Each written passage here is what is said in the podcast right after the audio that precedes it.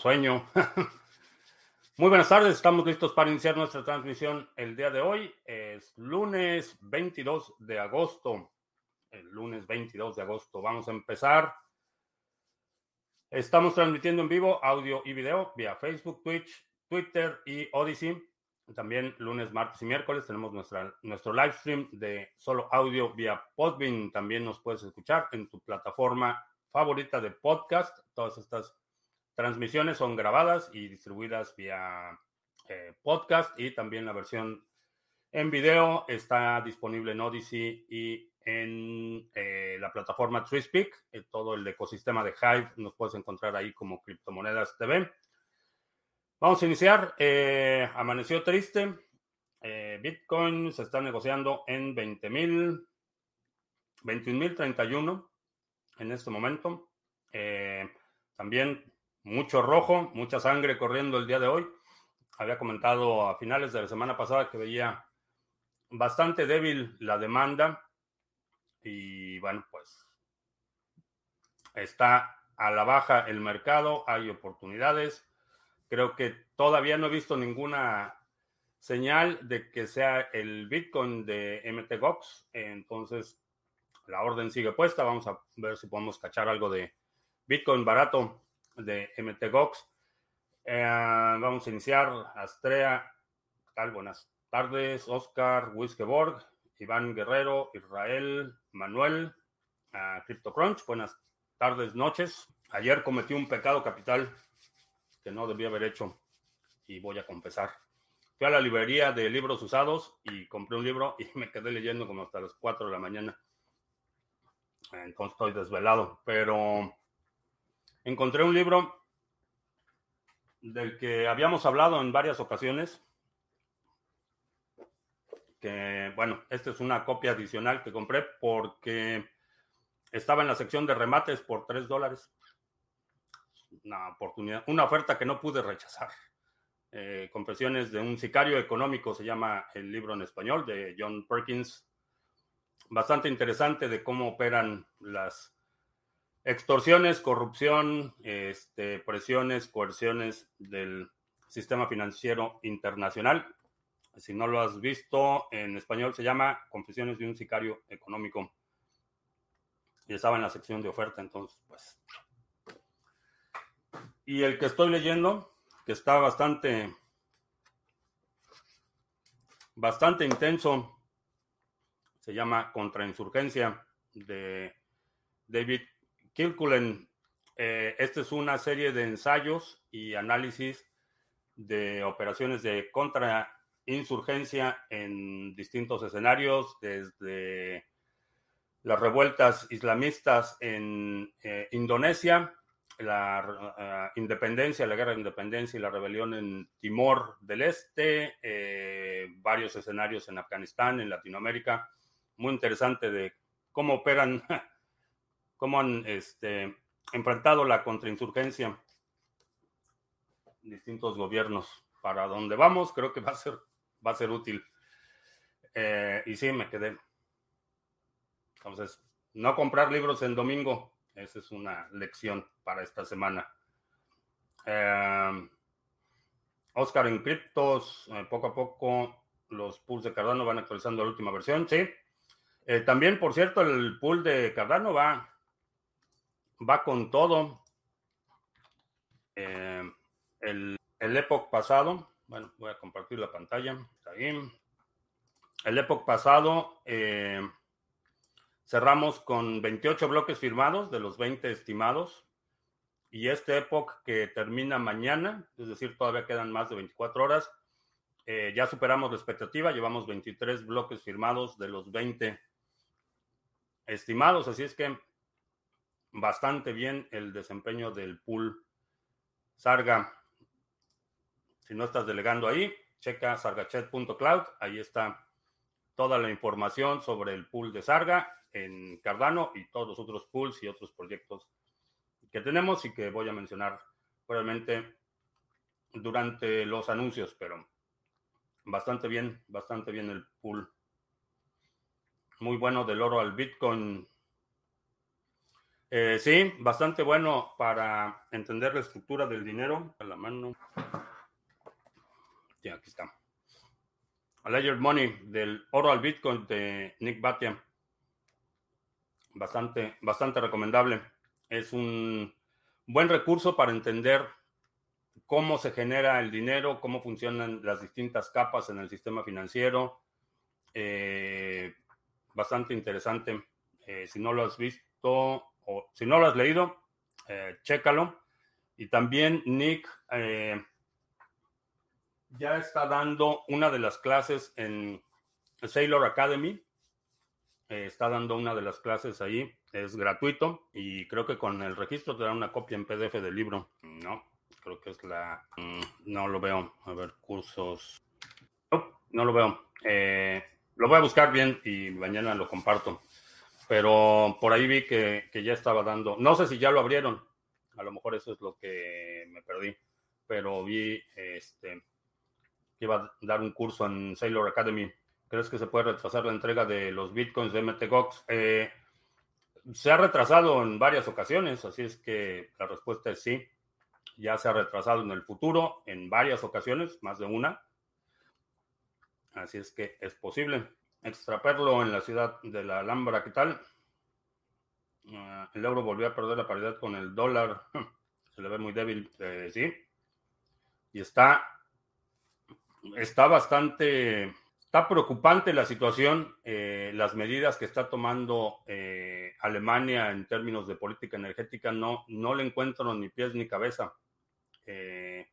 Definitivamente no tienen el bienestar de la población como su prioridad. Esa es la es una conclusión bastante clara para mí.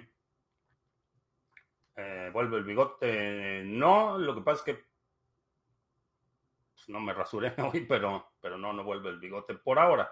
A lo mejor en el futuro. Eh, Javier en España, ¿qué tal? Preparado para la temporada 2023. Excelente. Escuché que alguien pidió una entrevista a Lunaticon. BTC Andrés tiene una entrevista a Lunaticon para quien le interese. Dice CryptoCrunch. Eh, Iván Dom en la Costa Brava, ¿qué tal? En Boquerón, en Estepona, eh, Málaga, ¿qué tal? Que el Yuyo vivió tres años en Estepona. Que si vimos el video donde Vitalik afirma lo del merch, que no arreglaron nada del. que a lo mejor son más ceros, más caros los fees. Eh, sí, ya lo habíamos, lo habíamos discutido, no directamente de boca de Vitalik, pero vimos y, presenté la pantalla de la Fundación Ethereum, donde dice exactamente eso, que no van los fees no van a ser más baratos, que las transacciones no van a ser más rápidas y que no va a escalar. Es simplemente es una transición de un modelo ineficiente de proof of work a un modelo ineficiente en proof of stake. Es decir, lo demás, los fundamentales, y es algo que hemos discutido hasta el agotamiento aquí, que realmente los problemas de Ethereum están muy claros y por alguna razón la fundación y los principales, eh, las figuras visibles, la, gente que tiene influencia en ese ecosistema, eh, se ha rehusado a resolver los problemas fundamentales, que son el costo de las transacciones, y del problema de la escalación, que es algo que, aunque han reconocido como problema desde el 2017, han estado implementando una serie de cambios y, maniobras cosméticas y de relaciones públicas para evitar resolver el problema de la escalación, que, que realmente eso es lo que urgiría y bueno, pues pasados cinco años se sigue discutiendo sobre la escalación de Ethereum y ahorita ya se eh, decidieron eh, anunciar públicamente la transición a Proof of Stake. Mucha gente asumió que esa era la gran solución y pues no es la solución. No resuelve los problemas fundamentales, agrega otros problemas y pues parece que ya les está dando frío y están tratando de argumentar que no están dadas las condiciones para hacer esa transición. Entonces, como, como lo había mencionado, decía, pues ahora para el verano y ahora para el invierno y ya, nos, ya se acabó el año y ahora para la primavera y ahora para el verano y así llevan cinco años. Mr. Revilla, buenas tardes, ¿qué tal? Excelente fin. Inicio de semana, confesiones de un sicario eh, eh, es el mismo que confesiones de un gángster económico. No sé si, sea, si haya otro libro con un título muy similar. Asumo que es el mismo. Eh, muchas veces las editoriales cambian algunos términos dependiendo de los mercados, aun cuando sean traducciones al español, hacen cambios pequeños en los, en los términos pero checa si es el autor, muy probablemente es el mismo libro. Cardano no quiere repuntar más con esto que se rumorea del hard fork de Basil. ¿Hay dudas sobre ADA? Eh, por mi parte, no.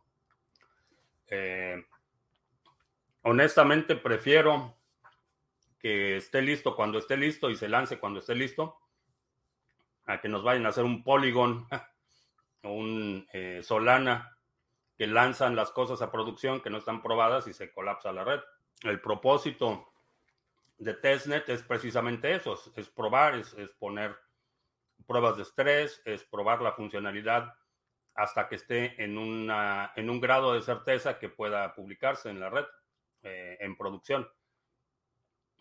Eh, creo que ese, ese, esa filosofía de desarrollo muy, muy conservadora, muy metódica, muy disciplinada, eh, ha sido una ventaja enorme para Cardano y va a continuar dando beneficios en el futuro. entonces, realmente no me, no me alarma demasiado. Entonces, el Ethereum cambió a Proof of Stake. No, ese es el merge, eso es lo que se supone que va a suceder que se suponía que iba a suceder en junio y luego pues no, que en junio no y que ahora ahora que para septiembre y, pues quién sabe si para septiembre, a lo mejor para febrero. no lo sé. Muy loco ese merch. Hay muchos, eh, muchos pools en DeFi con stables manejados por grandes exchanges que podrían no estar de acuerdo con estos cambios sobre la marcha. Serían detrimentales, sí. Eh, bueno, ya USDC Circle y me parece que Tether anunciaron que ellos se van a alinear con lo que decida la fundación, lo que la fundación diga que es Ethereum, con eso se van a alinear. De alguna forma, eh, es como darles la, prerrogativa a los emisores de las stablecoins para que decidan cuál es el Ethereum legítimo. Ya lo sacan del consenso y es el peso económico del instrumento el que determina eh, la validez, cuál es la red legítima cosa que de entrada es bastante problemático. Más allá de eso, eh, el grado de centralización en Ethereum es tan alto que, aunque no hay censura a nivel de protocolo, los actores eh, concentran una tal cantidad de peso económico en la red que pueden tomar decisiones contrarias al consenso y continuar con su actividad económica. Específicamente me refiero a lo que está haciendo Ethermine, que es uno de los principales, el principal pool de minería de Ethereum y lo que está haciendo Uniswap. Están censurando transacciones de Tornado Cash. Eh, Ethermine lleva dos semanas desde el anuncio que no ha firmado ninguna transacción de carteras provenientes de las direcciones sancionadas eh, Ether, eh, Uniswap está haciendo lo mismo. Entonces, aunque en el consenso de, eh, Ethereum no hay nada que diga que el Departamento del Tesoro puede sancionar actores, la, la infraestructura está tan centralizada que los actores pueden, tienen que tomar esas determinaciones por presiones de las autoridades y eso afecta al ecosistema. Entonces, y lo mismo pasaría eh, si fuera proof of uh, stake. Si ya fuera proof of stake, los nodos validadores eh, que están muy centralizados eh, estarían obligados a nominar o no validar esas transacciones. Entonces es, problemático el alto grado de centralización, a diferencia de Bitcoin, que cuando los de Maratón, una empresa pública que cotiza en la bolsa, salieron con su idea de, de eh, compliance, tenían su pseudo protocolo que notificaba a todos los mineros que minaban con ellos de listas de direcciones sancionadas y no iban a minar esas direcciones. Sufrieron una, una verdadera tunda por parte de la comunidad de Bitcoin. Eh, fue, la propuesta fue rechazada de forma enérgica y generalizada y tuvieron que retractarse y ya dijeron que, pues, que ya no lo van a hacer y que van a minar como todos los demás mineros. Entonces, hay un caso análogo que subraya una enorme diferencia entre un sistema altamente centralizado, donde hay muy poca competencia, y un sistema altamente descentralizado, donde ninguno tiene una posición dominante que pueda abusar. Entonces, ah, no, todavía no, cambió. El gobierno puede superar que el código open source no puede ser regulado de la misma manera que muchas plataformas DeFi y monedas como Monero. No hay precedente en el que, y esto va a ser sujeto a, litigio, eh, ya tengo, es prácticamente un hecho que, eh, Coin Center va a iniciar una demanda en contra del Departamento del Tesoro esa demanda va a ser un proceso muy largo.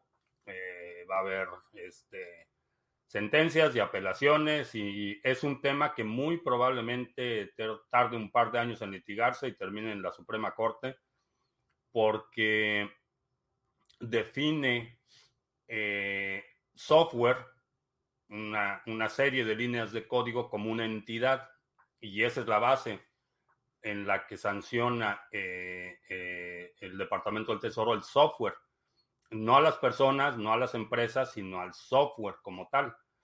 Y esto es problemático porque estaría implícitamente reconociendo la personalidad jurídica de software. Esto tiene consecuencias mucho, más allá de, eh, Tornado Cash y las criptomonedas con este precedente legal eh, se abre la puerta a que un sistema creado en, inteligencia artificial tenga personalidad jurídica. Y no sé tú, pero eso es algo que me parece extremadamente preocupante. Es decir, que esta entidad eh, creada inicialmente y después autocontrolada o autoprogramada pueda tener personalidad jurídica. Esto quiere decir que puede entrar en contratos, que puede eh, tener activos, que puede poseer cosas.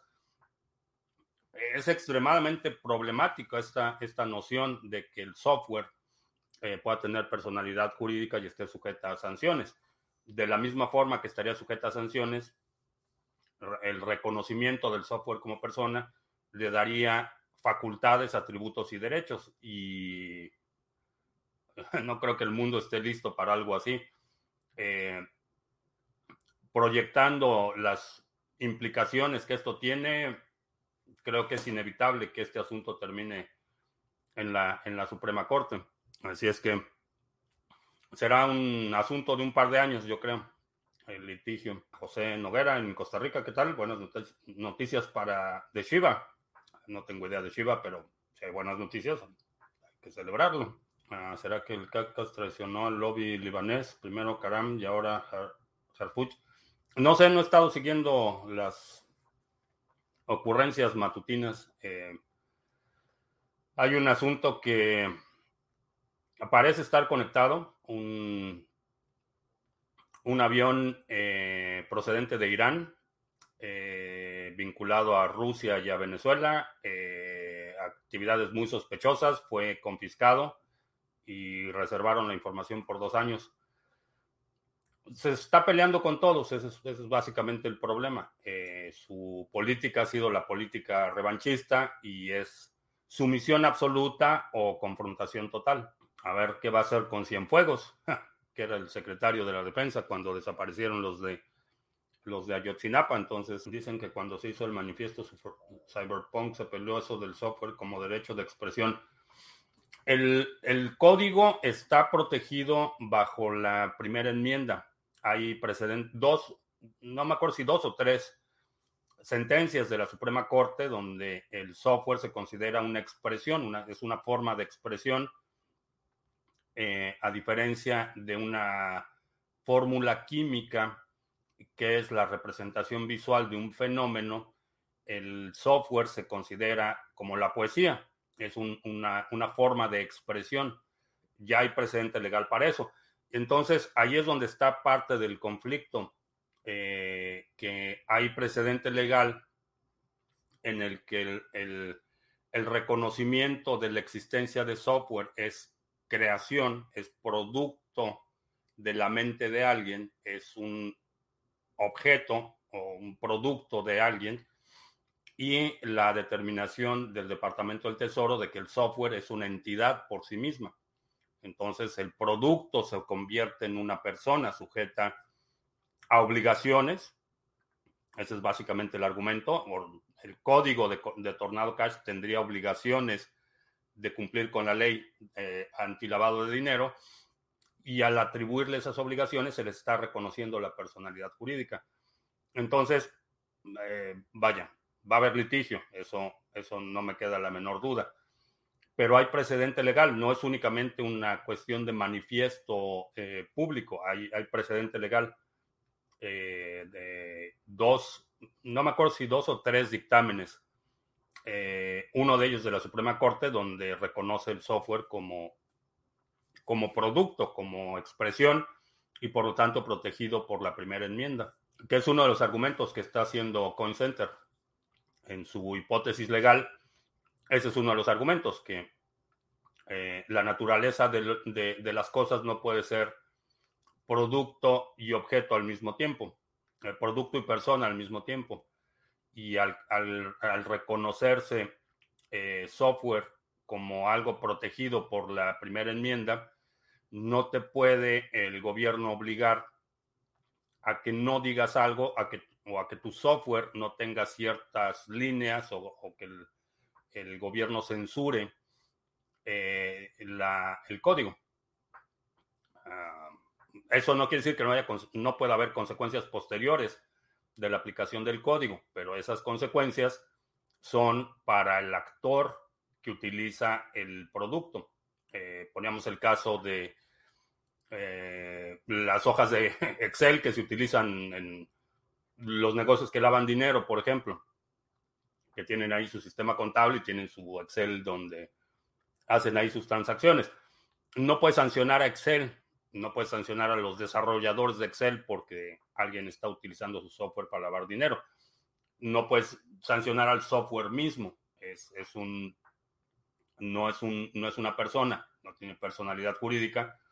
Entonces, la sanción, y esto es acorde con, con, la sentencia, la determinación de la Suprema Corte, el software es producto de alguien y si alguien utiliza ese producto para, para violar otras leyes, quien utiliza el software es el sujeto a sanciones. Eh, y la misma lógica, si la aplicamos a Tornado Cash, Tornado Cash por sí mismo no es una persona, no puede ser sancionada.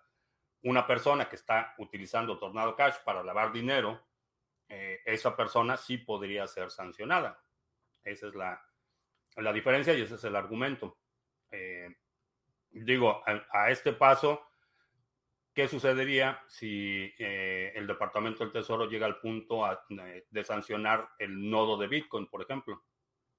Es decir, que cualquier cosa que utilice el nodo de Bitcoin Core, eh, pues está vinculado al lavado de dinero y por lo tanto debe ser sancionado. El caso no es muy distinto. Eh, sancionar al software como tal es bastante, perdón, es problemático. Sí, pues es una, es una herramienta. Eh, el, digo, el, software como tal, alguien que lava dinero que utiliza Windows, por ejemplo, extendiendo un poco más la situación, eh, o que utiliza Linux, por ejemplo, o que utiliza un teléfono móvil con Android, lo que se, lo que se criminaliza es la conducta son las acciones de, la persona las que se criminalizan, las que se sancionan, no sancionas a, Boeing o a Airbus porque sus aviones se utilizan para tráfico de drogas o de personas, por ejemplo. No vas a sancionar al avión. En fin, esa es, esa es la analogía y creo que, como mencionaba, es un, es un asunto que creo que va a tener implicaciones va a tener implicaciones considerables y me acabo de dar cuenta que no estamos transmitiendo en Odyssey. Ah, no sé si estamos transmitiendo. Empezamos hace 7 segundos. No, no puede ser. Ah, ahí está. Que empezamos. Empezamos hace. No sé por qué me dice que vamos a estar en vivo a las 3 de la tarde. A lo mejor me equivoqué en la fecha. Pero si le das play, sí estamos ahí en vivo. Bueno, en fin. No es el tema con la piratería y los derechos de autor acá con el software existe el open source y el software pirata, que es difícil de controlar. Sí, la piratería de software y, de el robo de propiedad intelectual es un problema muy extendido en muchos países en Latinoamérica. diría que el 80% del software es pirata, empezando por el propio software, del gobierno.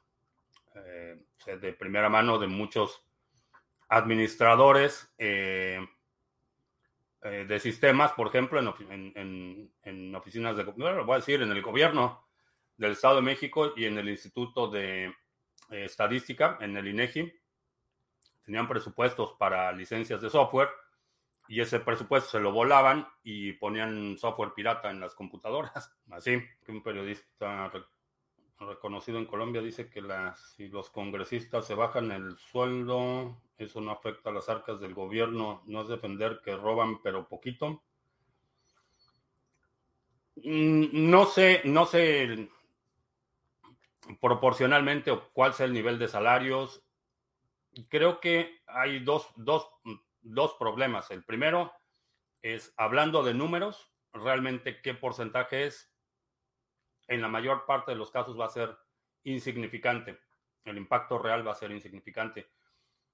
Pero hay un componente eh, simbólico solidario en el que los que dicen representar al gobierno o a la población, perdón, se siguen despachando con la cuchara grande. No son solidarios. Entonces, eh, dicen defender los intereses de los más pobres, pero se quieren separar de los más pobres lo más rápido posible. Y este es, vaya, un, problema que, vemos en, muchos países. Eh, hablamos de los comunistas de Starbucks por, precisamente por esa razón, porque quieren que el sacrificio lo paguen, lo paguen otros. Eh, en discurso sí, estamos a favor de, de la igualdad y la equidad y el combate a la pobreza y la austeridad del gobierno y demás, pero pero no me toquen mis salarios, no me toquen mis privilegios. Un problema que se ve una y otra vez, no me deja comentar. Ah, es que a lo mejor sí me equivoqué de la hora. A lo mejor sí.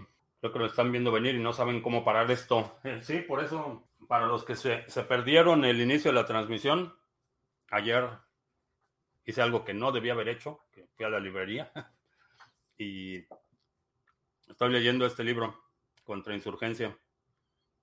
Eh, una serie de ensayos de qué es lo que han hecho distintos gobiernos para tratar de eh, sofocar movimientos insurgentes desde Afganistán, Irak, Latinoamérica, eh, Indonesia, cuando hubo ahí un, una insurgencia islamista, la independencia de Timor del Este, interesante. Y sí.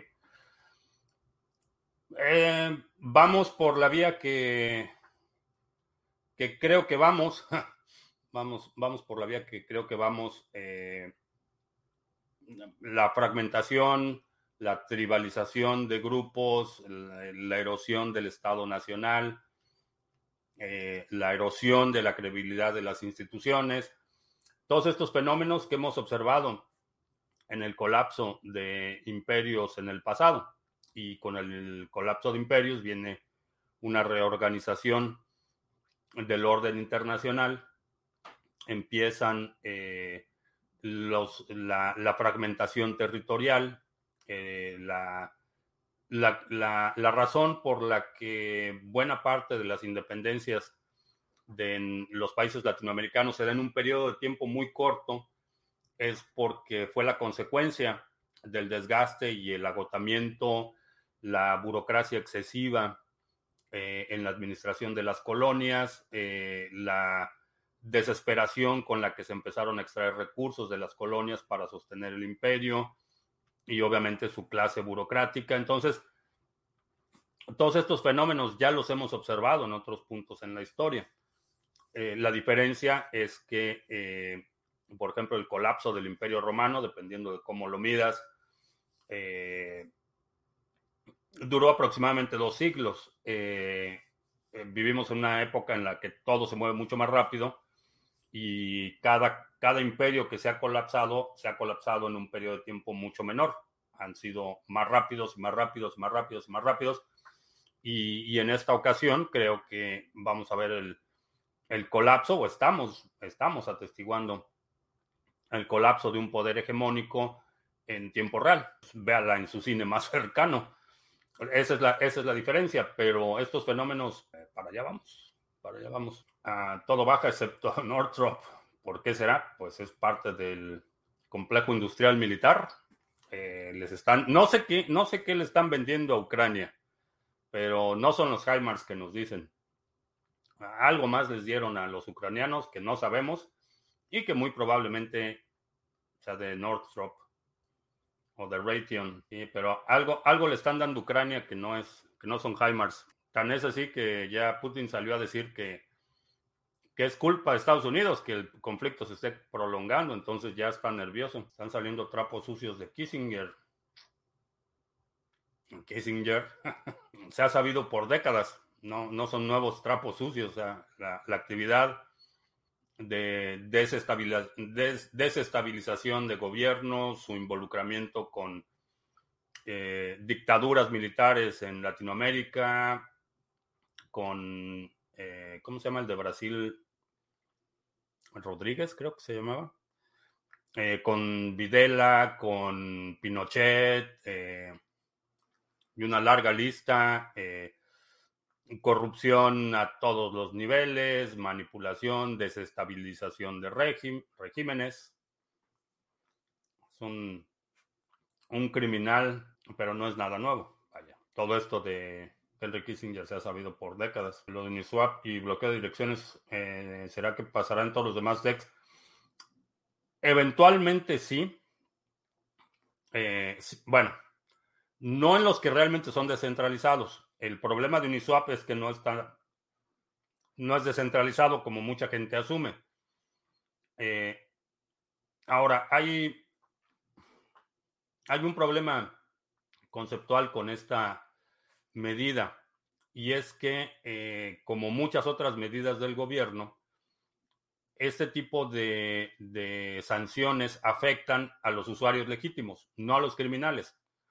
Eh, comentaba no sé si fue el jueves o, miércoles, la semana pasada, comentaba que todos los que utilizan eh, las plataformas de contratos inteligentes, ya sea para hackeos, para lavado de dinero, para cualquier actividad criminal, no utilizan las interfaces, no van a uniswap.io, no van a la página del exchange a hacer sus transacciones, interactúan directamente con los contratos.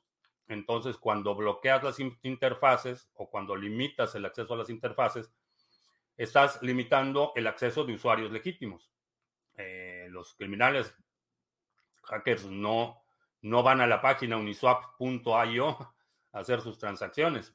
Lo hacen directamente. Tienen nodos y tienen servidores que están interactuando directamente eh, con la red, están propagando transacciones directamente al mempool, en muchas ocasiones tienen sus propios mineros, etcétera. Entonces, eh, van a bloquear otras, otros DEX.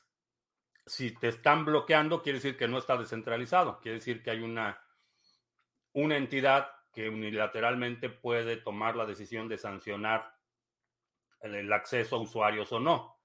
Y eso, por definición, es una decisión centralizada no es resistente a censura y por lo tanto, pues será DEX de nombre nada más, de la nueva constitución de Chile. Eh, no sé, no, no tengo idea de la constitución de Chile. Eh, no he visto el texto. Eh, honestamente creo que una mala constitución es mejor que una nueva constitución en estas circunstancias. Los chinos están pidiendo que si ya tienes una casa, compres una segunda y que si ya tienes dos, una tercera, inflando aún más la burbuja. No he visto ese, ese, ese tema. Lo que sí sé es que mucha gente ya no está pagando sus hipotecas. Eh, no sé si la compilación de videos sea reciente, eso no, no pude verificarlo, pero parece ser que ya están empezando a demoler edificios para volver a construir eh, edificios que nunca se terminaron y que se supone que se vendieron. Los están demoliendo para volver a construir y poder volver a vender los mismos, los mismos edificios y ya mucha gente está, está dejando de pagar hipotecas. Entonces, eh, la situación está extremadamente delicada. Creo que el tema de Taiwán es únicamente una una distracción. Actualmente, ¿cuánto impuesto se cobra por cada cripto que cambia a pesos mexicanos? Eh, ¿Cuánto se paga? Depende, digo, no hay un, no hay un porcentaje. Eh, depende de cómo, cómo lo estás declarando.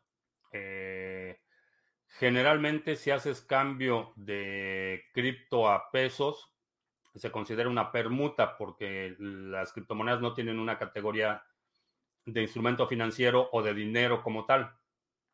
Entonces, si vendes Bitcoin es como si estuvieras vendiendo una televisión.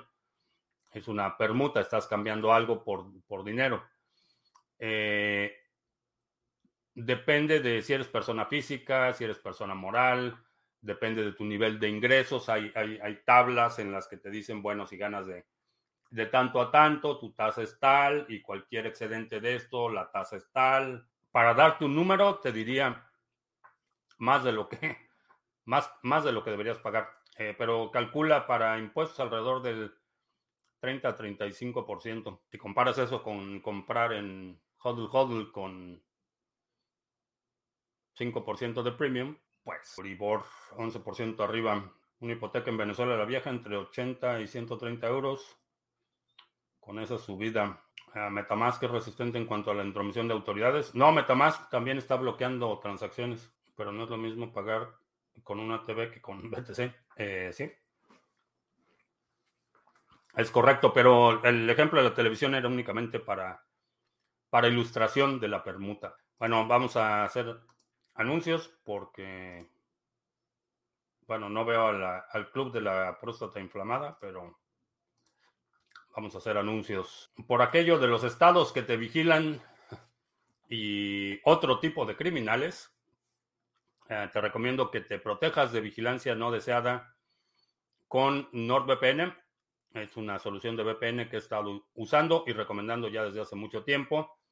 Si utilizas el enlace que está en la descripción del video o del audio, si nos estás escuchando en la versión de podcast, eh, y contratas el servicio, NordVPN te va a presentar la mejor oferta disponible en este momento, que en este momento son cuatro meses gratis del servicio de NordVPN. Chécalo eh, en, el enlace de la pantalla que está en la descripción y que está apareciendo en la pantalla.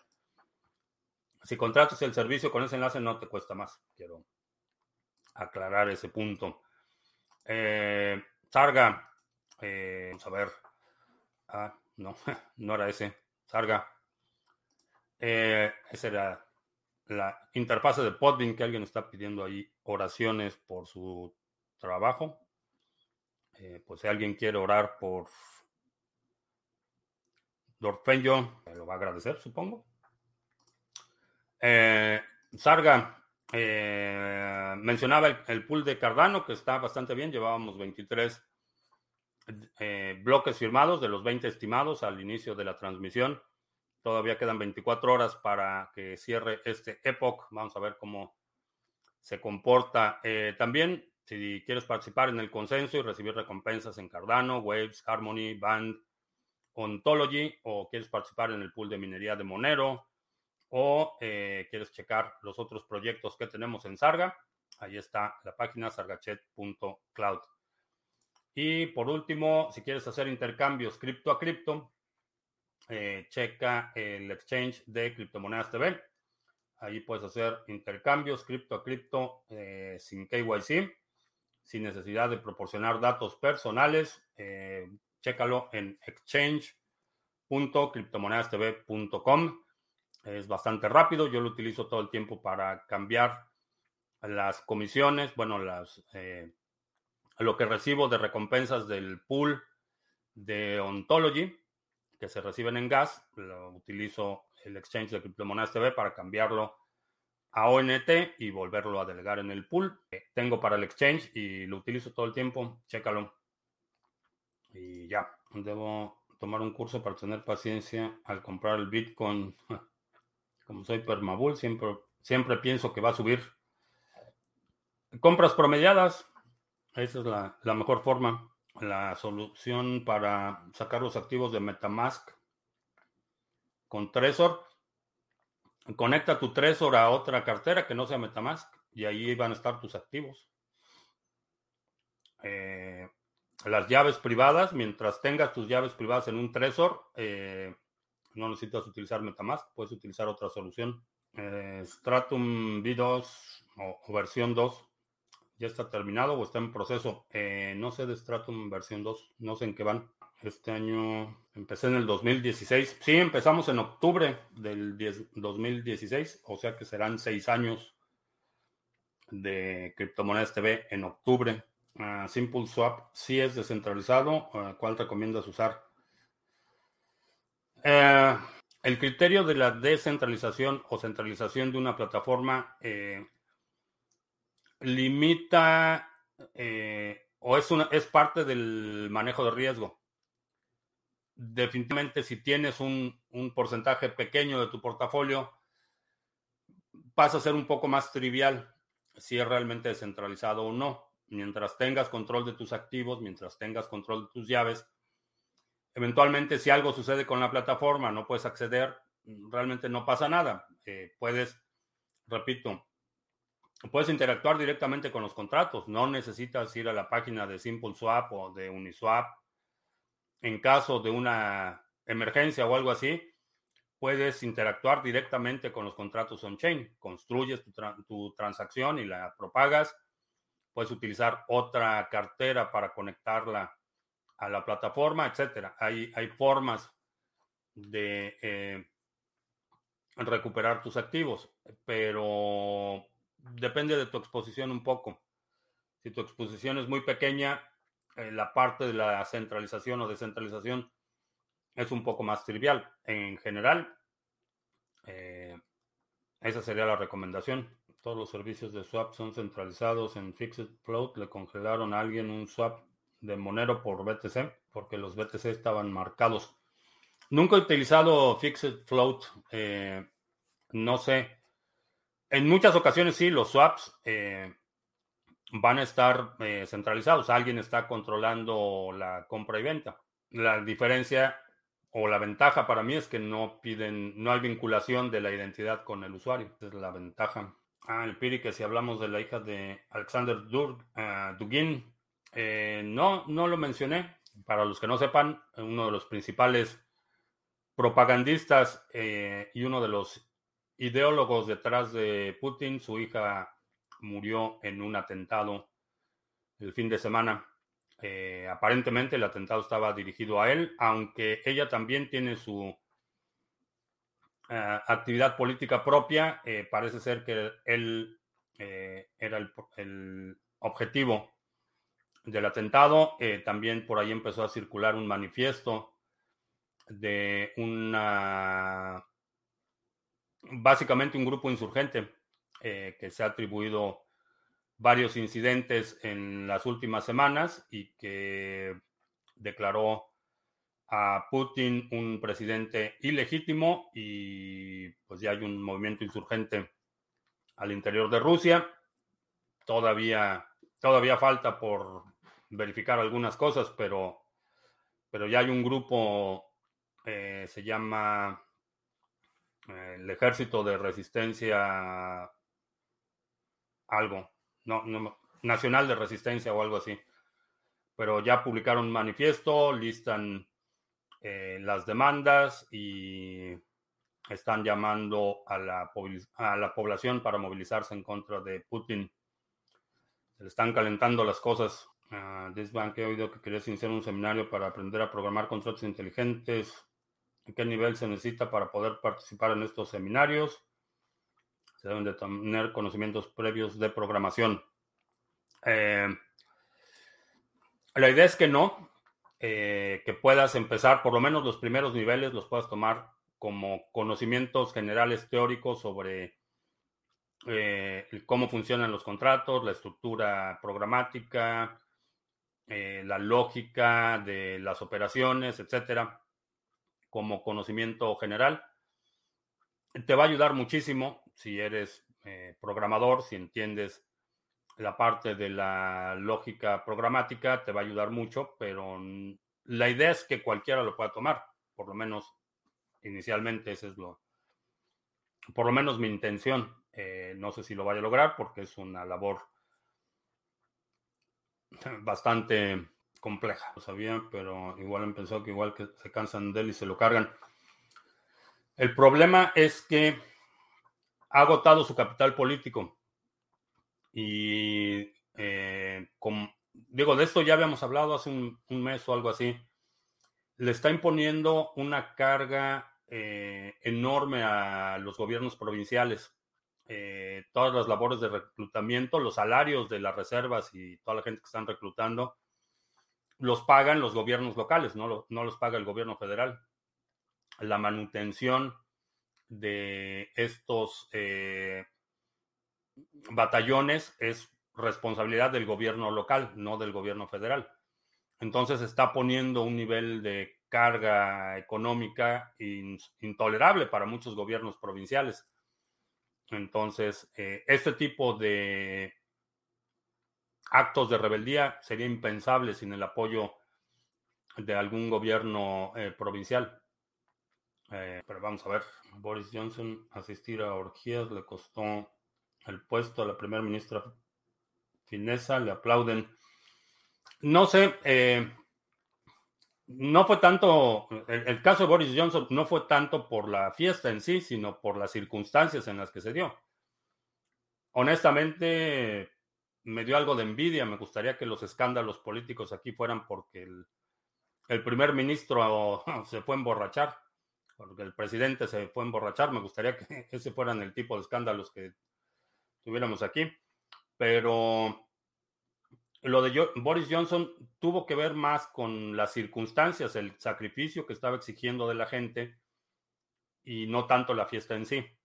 Eh, sabemos y, digo, todo el mundo reconoce que en general la moral de los políticos es bastante laxa y la expectativa de un, eh, una conducta intachable ya desapareció desde hace un par de décadas. Eh, en el caso de Johnson fue más por, por el sacrificio que estaba exigiendo la población y no tanto por la fiesta en sí. Así es que no, no tiene que ver con el patriarcado. No son situaciones totalmente análogas. Sí, para los que ya están tratando de hacer ahí lecturas, no son situaciones análogas, simple y sencillo. Bueno, pues vámonos porque todavía voy muy retrasado en mi agenda de hoy. Eh, te recuerdo que estamos en vivo lunes, miércoles y viernes, 2 de la tarde, martes y jueves, 7 de la noche. Si no te has suscrito al canal, suscríbete, dale like, share, todo eso. Eh, me gustaría saber tu opinión sobre el tema de eh, la serie de seminarios de contratos inteligentes. La intención es hacer un fin de semana, viernes, perdón, sábado y domingo, un fin de semana en septiembre, octubre, noviembre eh, para ir avanzando en el tema de contratos inteligentes. Eh, estoy planeando ahí dar estos eh, seminarios. Si te interesa, si te gustaría participar, deja un comentario aquí abajo en el video o en el podcast si nos estás escuchando en la versión grabada. Y también checa la, la aplicación de Fountain FM Ahí puedes escuchar el podcast también y recibir unos satoshis mientras escuchas el podcast. Y creo que ya. Por mi parte es todo. Gracias y hasta la próxima.